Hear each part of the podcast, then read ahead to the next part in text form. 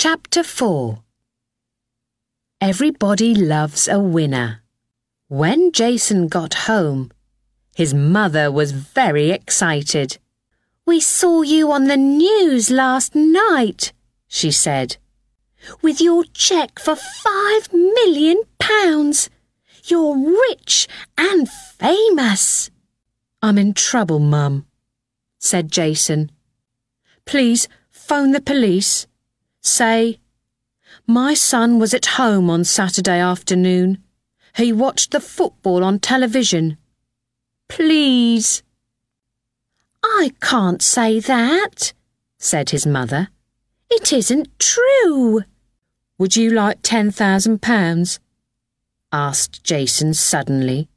No, said Lily Williams. I always tell the truth. Twenty thousand, said Jason. Why do you want me to tell a lie to the police? asked Lily. What did you do on Saturday afternoon? She looked at Jason. You did something bad. Is that it? And now you want me to tell a lie for you. But I don't tell lies. Thirty thousand, said Jason. Please, Mum, help me. I slept in a police cell last night, and I was in court this afternoon. Now they're going to send me to the Crown Court. Mum, thirty thousand pounds. Think about it.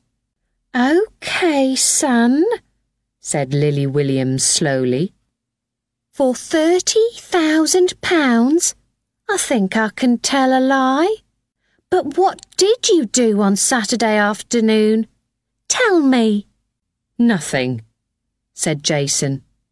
I didn't do anything. So why are they sending you to the Crown Court? Jason didn't answer. And his mother looked at him. And what about your dad? He was at home on Saturday afternoon. You weren't, and he knows that. What do you want him to say to the police? OK, OK, said Jason. Dad can have thirty thousand pounds too. But not today. My lottery cheque is at the court and I've only got two pounds in my pocket. Jason did not sleep well that night. On Wednesday morning, at ten o'clock, he went to the police station. I'm here, he said. You've got a visitor, said the policeman. It's your wife. She wants to see you. Jason's mouth opened. My wife? he said. But. The policeman opened a door and called, He's here, Mrs. Williams. A young woman came into the room. Hello, Jason. Fiona Williams was small and fat. She had long yellow hair and a big red mouth. She looked at Jason, but she talked to the policeman. Jason is my husband, she said. Our son was born two years ago. His name's Jack. I loved Jason, but he wasn't very nice to me. Sometimes he hit me. One night he broke two of my teeth. Then the baby was ill and cried a lot. Jason hit him too. Jack was only two months old, and Jason hit him. A little baby.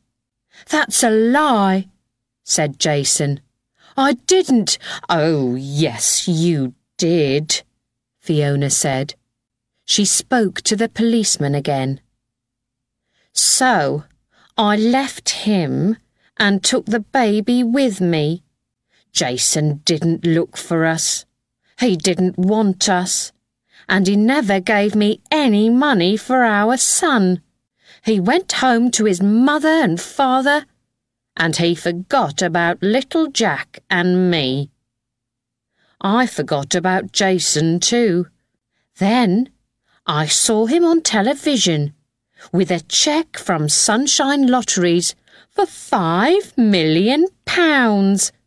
Well, I'm his wife. Jack's his son.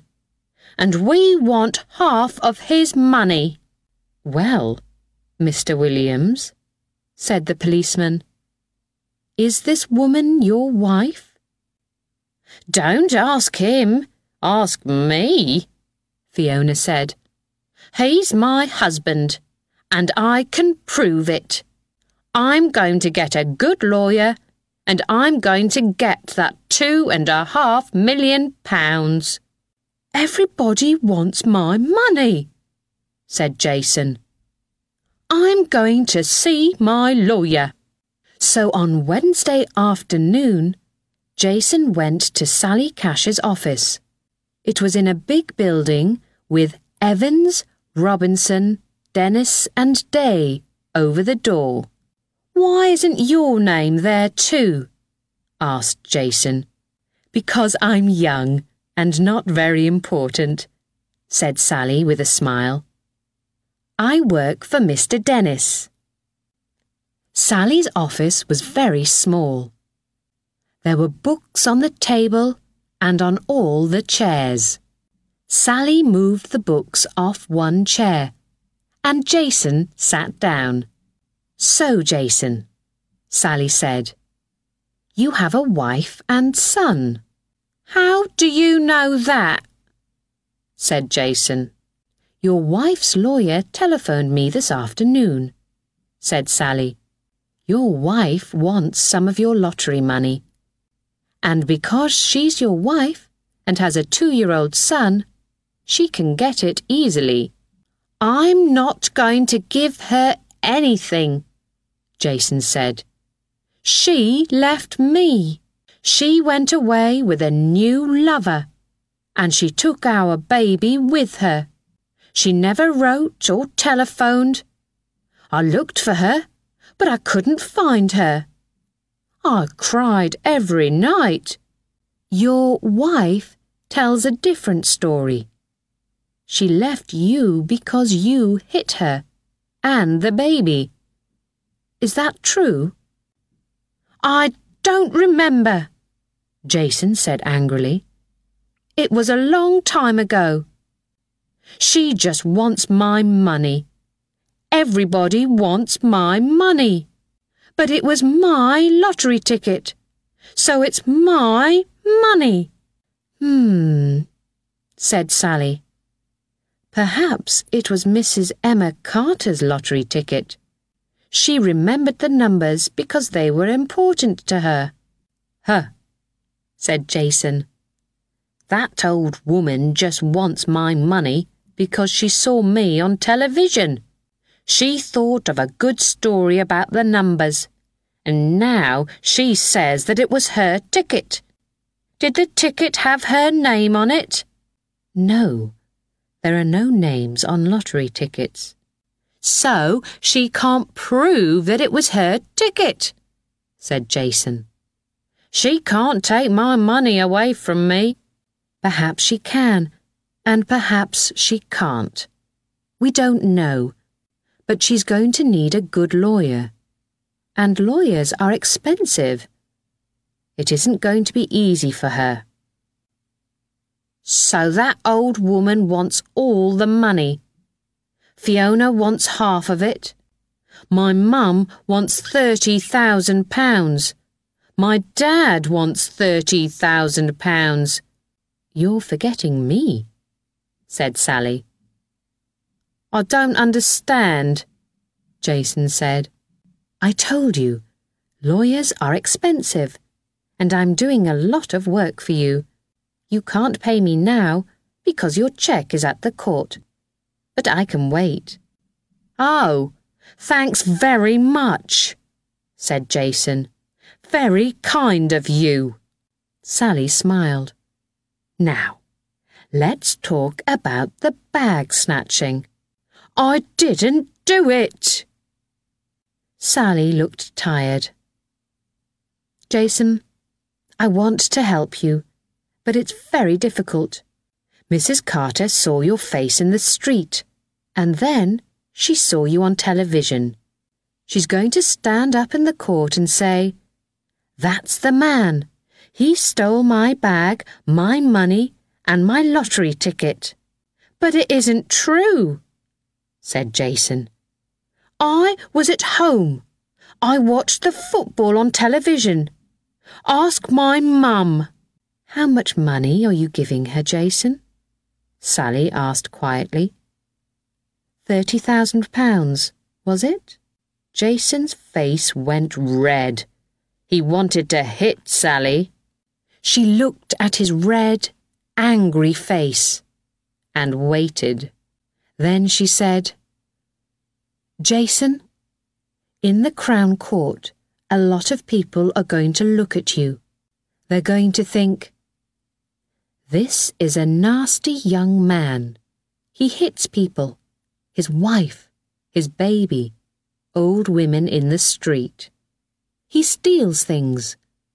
He wins five million pounds in the lottery but he doesn't want to give a penny to his wife and son.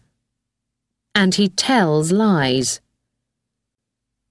They're not going to like you, Jason. And that's not going to help you. So please tell the truth. Say that you're sorry. You're young. You can begin again. Stay out of trouble but you must tell the truth to the court. Jason thought for a minute. Then he looked at Sally. OK, he said slowly. Perhaps I took the old woman's bag.